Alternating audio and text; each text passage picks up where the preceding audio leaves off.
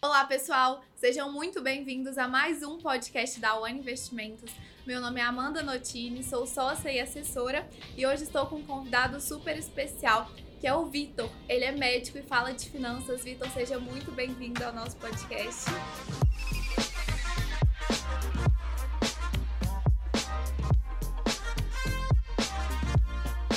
Obrigado, Amanda. É um prazer estar aqui na One, conhecer a One, esse ambiente que eu amo, né? Você me mostrou ali as televisõezinhas com as cotações, meu olho até brilha. Muito obrigado mesmo, fico honrado com o convite. Muito feliz com esse assunto aqui, porque eu vejo que é medicina e finanças, né, é um assunto que cada vez mais a gente tem que falar sobre, porque os médicos, eles têm buscado entender muito aí sobre investimentos. E para começar, eu queria entender é, como que começou o seu interesse aí pelo, por esse universo de investimentos, né? Onde que surgiu tudo isso? Exatamente. É, eu sou um defensor de que deveria existir a matéria de finanças na faculdade de medicina. Porque médico é um bicho que não sabe nada de finanças. É impressionante. É, mas todos são interessados em querer saber uhum. mais, então é disso que eu falo todos os dias praticamente no meu, no meu Instagram e com as pessoas à minha volta também.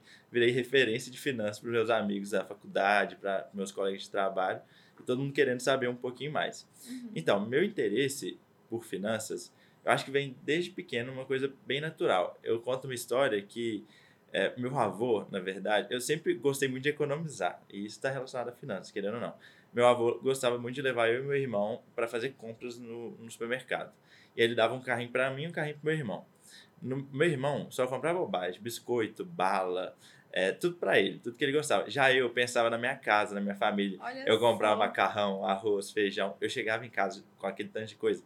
Minha mãe me xingava, meu pai falava, Vitor, por que, que você está fazendo isso? A gente não precisa disso. Porque é porque eu preocupava. Não, será que tem dinheiro para comprar isso? Será que tem dinheiro para para comprar aquilo. Então, assim, eu sempre tive um interesse nessa parte de, de poupar, de economizar e, e finanças. Mas eu fiquei.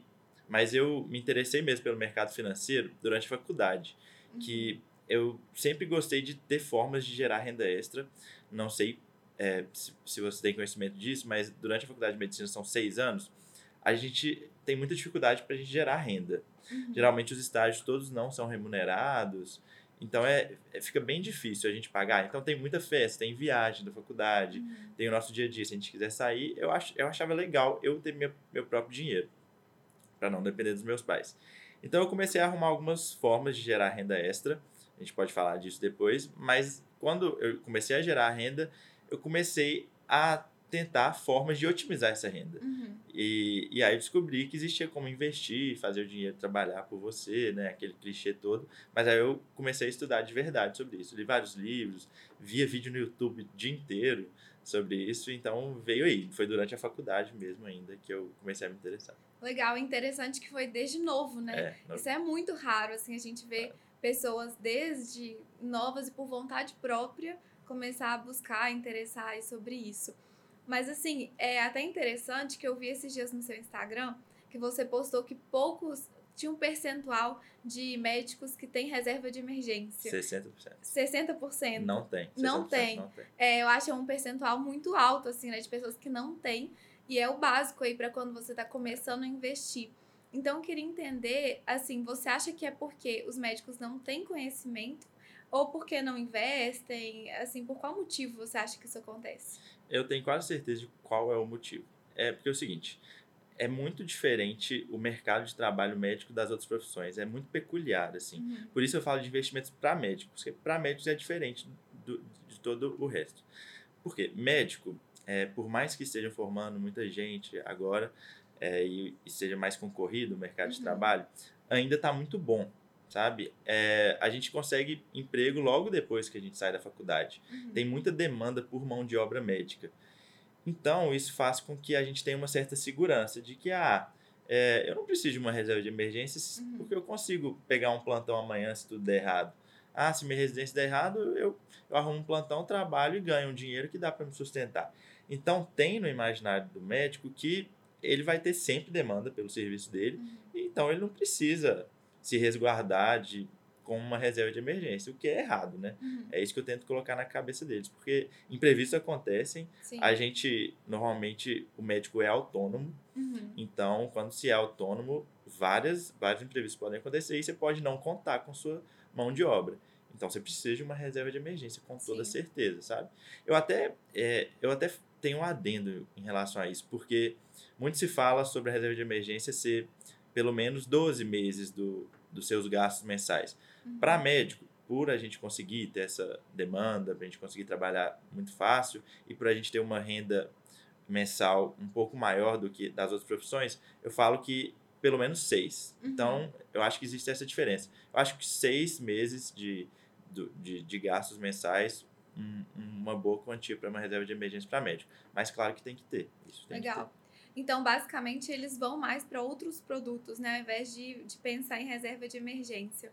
Até certeza. legal a gente pensar assim em outros produtos, porque aqui na UANA a gente tem muitos clientes médicos.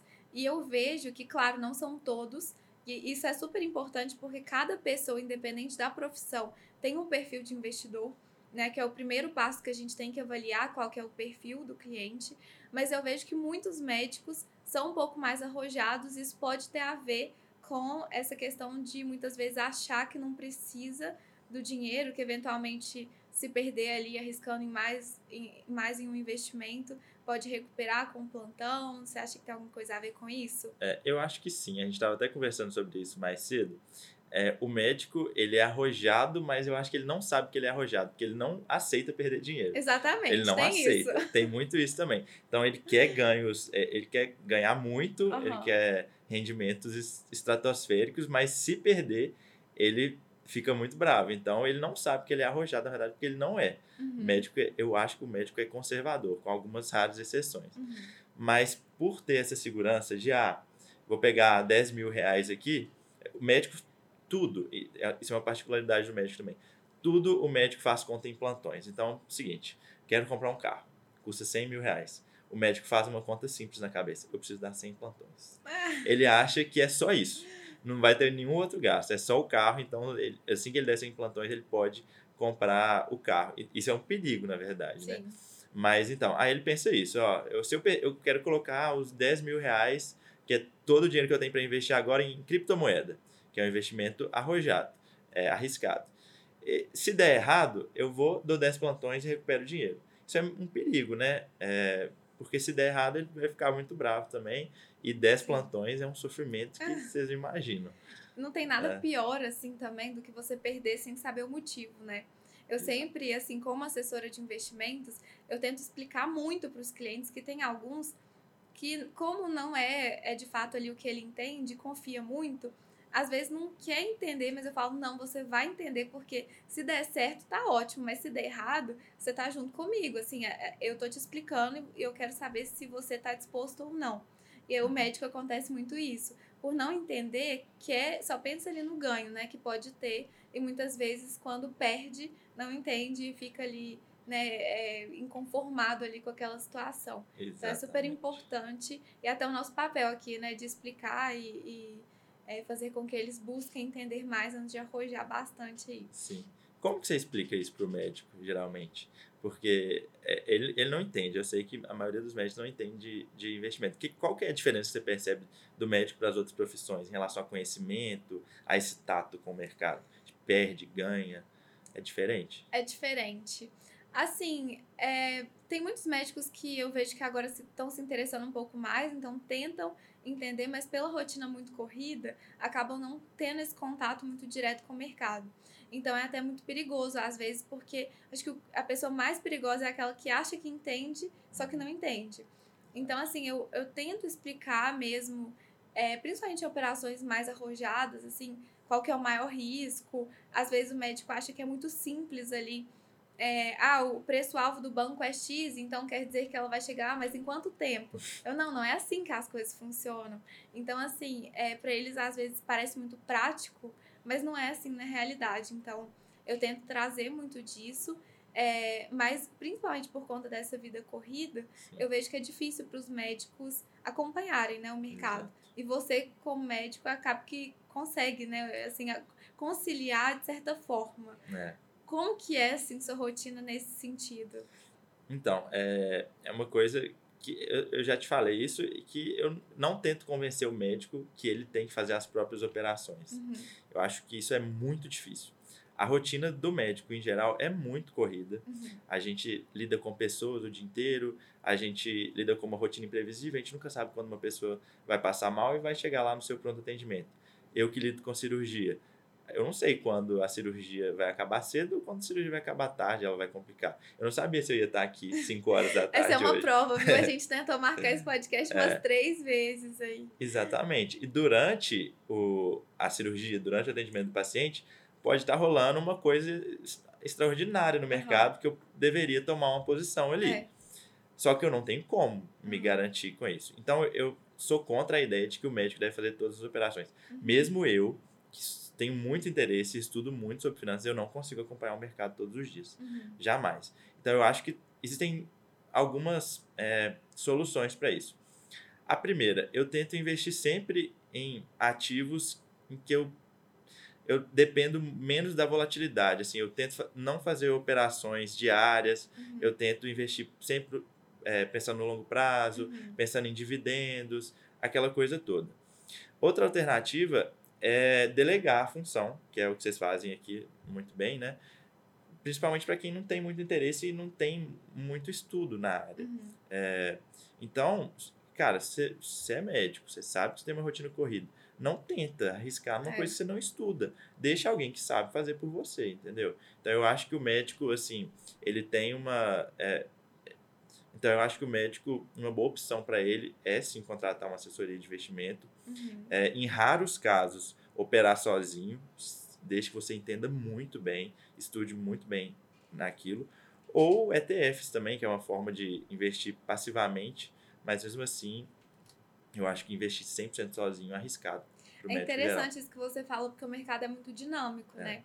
Então, às vezes, nós mesmos aqui, a gente não tem um assessor só de investimentos para um cliente.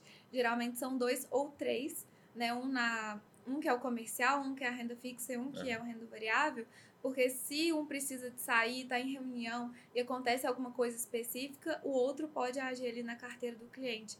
Isso é importante porque às vezes o médico entende, mas está no meio de uma cirurgia, ele não vai ter como sair da cirurgia. Ah, deixa eu sair aqui, deixa eu vender minha ação porque aconteceu isso e voltar para continuar a cirurgia. Não tem como, né, dar essa pausa. Então, ou pensar no longo prazo, justamente. E mesmo assim, podem acontecer coisas nesse Você tem que meio mudar a tempo. posição. né? Você tem que mudar a posição. É, mas, de qualquer forma, para investir sozinho, é importante buscar esse conhecimento, né? É. E outra coisa também, é, para nós, eu acho que todo mundo tem que ter uma saúde mental equilibrada, Sim. claro. Mas a gente que lida com doença e a gente tem que tomar decisões rápidas ali, que podem ser fatais ou não, a gente tem que estar com a cabeça boa, sabe? Uhum. A gente não pode estar pensando, ah, o Bitcoin está caindo, o Bitcoin está subindo, o que, que eu vou fazer? Vendo ou não vendo? Uhum. Ai meu Deus, Magalu subiu. Eu não posso estar com a cabeça assim. Não posso. Então, a gente tem que estar com a cabeça bem limpa, bem tranquila, é, ciente da nossa estratégia, Uhum. ter uma estratégia ou delegar para alguém, para a gente não ocupar nossa cabeça com isso, que atrapalha no trabalho. Atrapalha E é legal que o contrário também é verdadeiro, né? Se você tá com a cabeça, enfim, passou por uma cirurgia ruim, um momento de estresse, e vai tomar uma decisão ali no mercado que eventualmente você tá tomando por conta de cabeça quente. Ah, já aconteceu aqui comigo, ah, a pessoa tava com a, cabe- com a cabeça quente, viu o mercado caindo, ah, isso não é pra mim, deixa eu vender. Aí no dia seguinte, ah, não devia ter feito isso. Então, assim, é, a inteligência emocional é algo muito importante nos dois mercados, tanto na medicina quanto no mercado financeiro, né? Acho que você ter esse emocional bom, muitas vezes ele pesa mais do que, de fato, a sua inteligência ali pro que você tá fazendo. Porque ah, tem pessoas que são extremamente inteligentes, sabem o que, que tem que fazer, mas o emocional faz com que ela tome, tome atitudes aí erradas, né? Exato. Justamente por conta disso. E o emocional no mercado financeiro é um perigo. É um né? A gente perigo. sabe disso. É. Tem um ponto é, também dos médicos que é, grande parte dos médicos trabalham aí com prestação de serviço particular, né, por conta própria e, é, enfim, tem aí é, questão dos impostos. Você acha que os médicos no geral se preparam bem para aposentadoria? Nossa, de jeito nenhum. Não. assim, médico, primeiro de tudo, a gente sai da faculdade, eh, voltando àquele ponto, a gente deveria ter um- uma matéria de inteligência financeira, contabilidade para médico, planejamento financeiro. A gente sabe, sai da faculdade sem saber como receber por um plantão. Isso é verdade mesmo. Nossa. É, mais da metade dos médicos, se não me engano, tem uma porcentagem, acho que mais de 80% dos médicos recebe por pessoa jurídica. Uhum. Então, você tem que criar uma empresa de serviços médicos para poder receber é, por ela. M- Muitos locais de trabalho não aceitam pagar via RPA, via pessoa física. Uhum. Então, a gente já tem que ter uma noção, como assim? Receber por pessoa jurídica? Como assim? Então, eu saí da faculdade, eu não entendia Uhum. surgiu um plantão para eu dar da- dali a uma semana. E aí me falaram assim, ó, você é PJ ou você vai receber por RPA? Eu falei, eu não sei nem o que significa essas siglas direito, gente. Pera aí, Olha. deixa eu entender. Aí eu pesquisei muito, liguei para contador.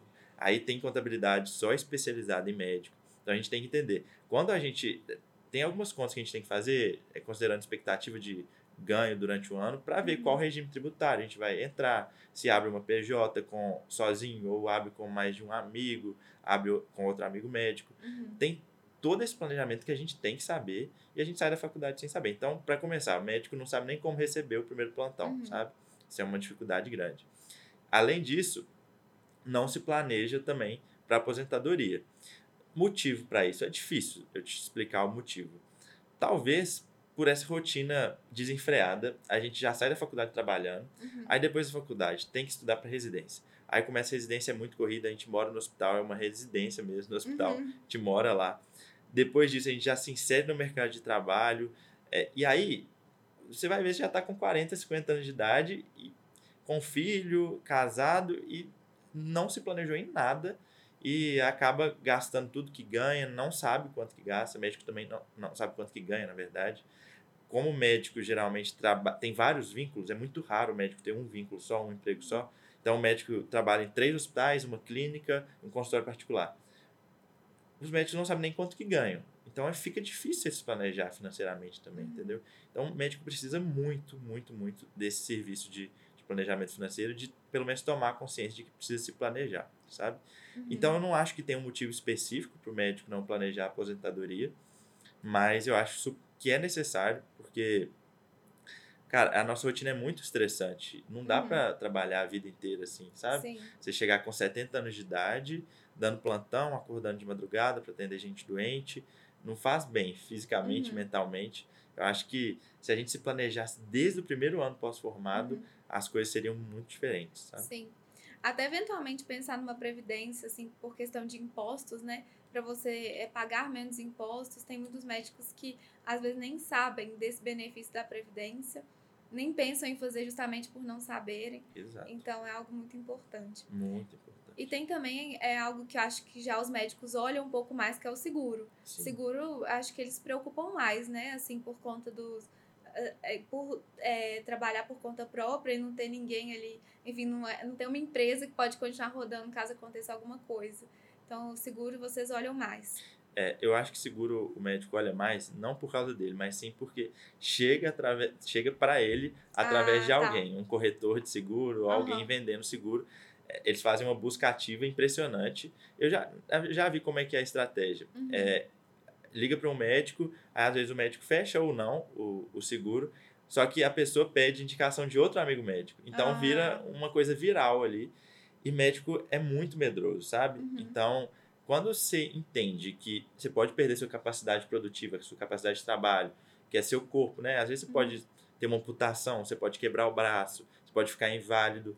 E aí como é que você vai trabalhar? Sim. Então, o seguro entra exatamente nisso. E, e, e seguro eu acho extremamente importante. Quando o médico entende que ele precisa. E isso é diferente de reserva de emergência, né? São Uhum. intuitos diferentes. É, quando você entende que um seguro, tem um seguro de. No caso, seguro de vida, né? Que nem é chamado de seguro de vida mais. Mas um seguro que vai te ressarcir por dias de invalidez, ou se você fica inválido permanentemente, vai te, te dar um dinheiro, é, você fica mais tranquilo. Então, Uhum. acho que o médico compra mais a ideia, porque é medroso e, e é apresentado essas ideias para ele. Então, e- o médico acaba vendo que é importante, sim. E você acha que os médicos são medrosos também com relação a investimentos no sentido de pessoas. é, assim, tem muitos médicos ainda em bancos tradicionais e, é, assim, pelas pessoas agora estarem abordando um pouco mais esse assunto de, de corretora, de né, outras formas de investimento. Mesmo assim, é, tem um, até um conhecido, assim, que no, é médico, Hum. super conservador, no início da pandemia, ele me ligou preocupado. E agora, o que, que eu faço? Eu volto para poupança? Eu não, não preciso de voltar. Inclusive, né, assim, o tesouro hoje, hoje tesouro direto ele paga mais do que a poupança, né? É um investimento mais seguro do país e tem muita gente ainda na poupança Exato. e muitos aí dentro desse percentual são médicos. E assim, não só médicos, tem várias especialidades, principalmente as pessoas, né, de mais é, que já estão com capital ali há mais tempo, mas tem vários amigos do meu pai que ainda estão lá por medo e, e alguns médicos também por assim não buscarem entender mais, né? É, eu acho que o médico ele falando como classe, a gente estuda muito é, a medicina. Só uhum. por um lado é bom que a classe fica capacitada para dar assistência para o paciente, isso é extremamente importante, não pode ser uhum. perdido. Mas a gente tende a concentrar só naquilo ali. Desde a faculdade, a gente só sai com amigos médicos. Não sei se você tem algum amigo médico, mas geralmente é difícil achar, é. encontrar essa pessoa. Porque médico só fica no ambiente médico. É. Médico só sai com médico. Médico, quando sai, já sai com médico e só conversa sobre o hospital. Então é chato isso. Então você acaba não tendo conhecimento do uhum. mundo. É, e isso acontece com, com os investimentos. O médico acaba estudando ali o tempo todo sobre a medicina, sobre a matéria que ele atende e acaba não tendo tempo para estudar a educação financeira uhum. básica, uhum. que todo mundo deveria saber, né? Então Legal. tem muito disso, eu acho que é muito isso. Eu tenho feito muito com meus amigos médicos, assim, amigos da minha idade, menos de 30 anos, é, tem medo de abrir conta em banco digital até hoje, sabe? Uhum. Por, é cultural e por não abrir a mente mesmo. Então eu tenho feito muito. Eu tenho sentado com meus amigos e falado assim: oh, a gente vai abrir agora sua conta digital. Olha o tanto que é fácil, o tanto que é simples, o tanto que é seguro. E aí a gente vai planejar a sua vida toda agora. Uhum. Então, assim, em uma hora de conversa, eu consigo fazer uma coisa que ele deveria ter pensado lá atrás, uhum. que às vezes a escola deveria ter ensinado, ou ele deveria ter se interessado. Então, é, eu acho que é, um, é, uma falta de, de interesse mesmo, de ser uhum. apresentado para o assunto, né? E é bom ter uma pessoa como você no meio, assim, que entende, porque, principalmente o médico ser desconfiado, né, ter uma pessoa que confia ali é, é importante para dar esse primeiro passo, assim, antes de, enfim, buscar de fato, né, uma assessoria ou alguém para estar tá ali do lado dele acompanhando os investimentos. É. Não é para abrir a conta, Isso né? é engraçado, Amanda, porque é o seguinte, você sabe muito mais de investimento que uhum. eu, tenho certeza absoluta disso, você trabalha o dia inteiro com isso. Só que se você falar uma coisa para um médico, qualquer, eu não conheço médico, você não conhece médico, você vai falar que você é assessor de investimento, sua formação toda nisso, você vai falar uma coisa, ah, isso é isso, isso, isso. E eu vou falar, oh, eu sou médico é, e isso, é, isso não é isso, isso é uhum. aquilo. Ele vai acreditar em mim. Porque a gente é muito corporativista, sabe? Uhum. A gente, médico acredita em médico. Uhum. Então, é, eu com um pouco de conhecimento que repasso para os meus colegas, eles tendem a acreditar e confiar em mim, uhum. sabe? Então, tem muito disso também. É, eu acho que o pessoal da área financeira tem dificuldade do diálogo com o médico por uhum. causa dessa, dessa embotoamento assim do médico geral, sabe? Ele, ele tende a acreditar mais no colega dele Sim. do que no especialista, o que é muito errado, né? É igual eu tava brincando com você mais cedo, né? De alguns clientes comentando, ah, ouvi no corredor do hospital Isso. que tal ação tá interessante, ou tal investimento tá legal, o que, que você acha? Então, assim, vejo, já vi aí que os médicos ficam, ficam conversando, né, muito sobre isso aí no corredor. Ai, é cada coisa que eu ouço, meu Deus, no bloco cirúrgico que dá vontade de tampar os ouvidos. Porque é gente que não sabe nada de nada e às vezes vê uma notícia ali durante a cirurgia. Tava até te falando que é, é engraçada a relação do anestesista com o cirurgião, né? É, um fica de um lado da barraca, o outro fica de outro. E aí o anestesista ele pode mexer no celular, né? uhum. né? Porque ele não precisa estar estéreo. A gente que está operando, a gente precisa estar estéreo, a gente não pode ficar com o celular com nada. Então o anestesista fica lá sentadinho, mexendo e vendo notícia, fala, nossa, tá bom de comprar isso, vou comprar. E faz a operação ali na hora. Aí o cirurgião fica com uma pulga atrás da orelha. Aí ele sai da cirurgia, a primeira coisa que ele faz é te ligar. Ah. Aí ele te liga, Amanda, eu quero comprar isso porque o fulano falou isso, isso, isso. E ele acredita muito mais nele do que no do você que, falar. exatamente. Isso é e, é difícil. Assim, é bom que essa relação de confiança é importante em qualquer mercado, né?